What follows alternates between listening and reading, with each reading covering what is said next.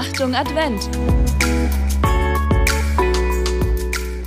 Als sich für sie die Tage der vom Gesetz des Mose vorgeschriebenen Reinigung erfüllt hatten, brachten sie das Kind nach Jerusalem hinauf, um es dem Herrn darzustellen, wie im Gesetz des Herrn geschrieben ist.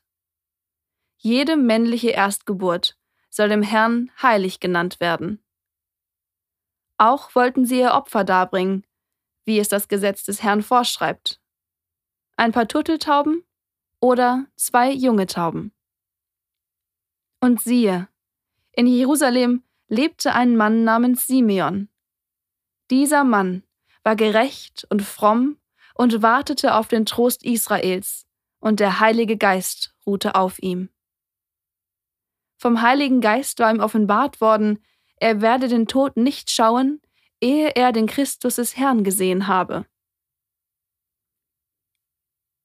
Er wurde vom Geist in den Tempel geführt, und als die Eltern das Kind Jesus hereinbrachten, um mit ihm zu tun, was nach dem Gesetz üblich war, nahm Simeon das Kind in seine Arme und pries Gott mit den Worten Nun lässt du, Herr, deinen Knecht, wie du gesagt hast, in Frieden scheiden. Denn meine Augen haben das Heil gesehen, das du vor allen Völkern bereitet hast. Ein Licht, das die Heiden erleuchtet. Und Herrlichkeit für dein Volk Israel. Sein Vater und seine Mutter staunten über die Worte, die über Jesus gesagt wurden. Und Simeon segnete sie und sagte zu Maria, der Mutter Jesu, siehe, dieser ist dazu bestimmt, dass in Israel viele zu Fall kommen und aufgerichtet werden. Und er wird ein Zeichen sein, dem widersprochen wird. Und deine Seele wird ein Schwert durchdringen. So sollen die Gedanken vieler Herzen offenbar werden.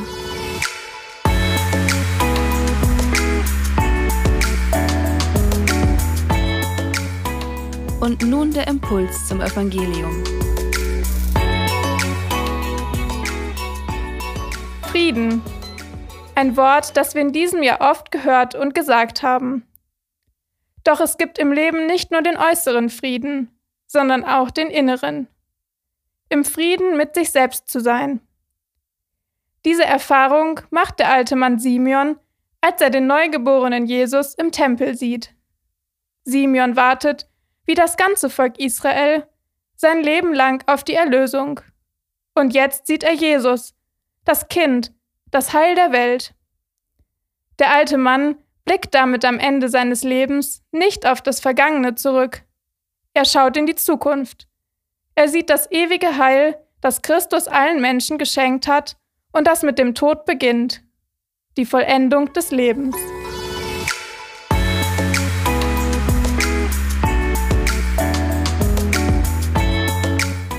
Ein Gebet für heute. Jesus, auch ich sehne mich nicht nur nach äußerem, sondern auch nach innerem Frieden.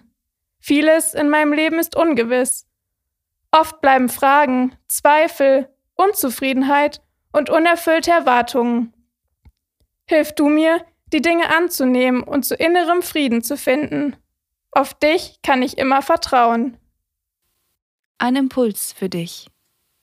Wann spürst du inneren Frieden?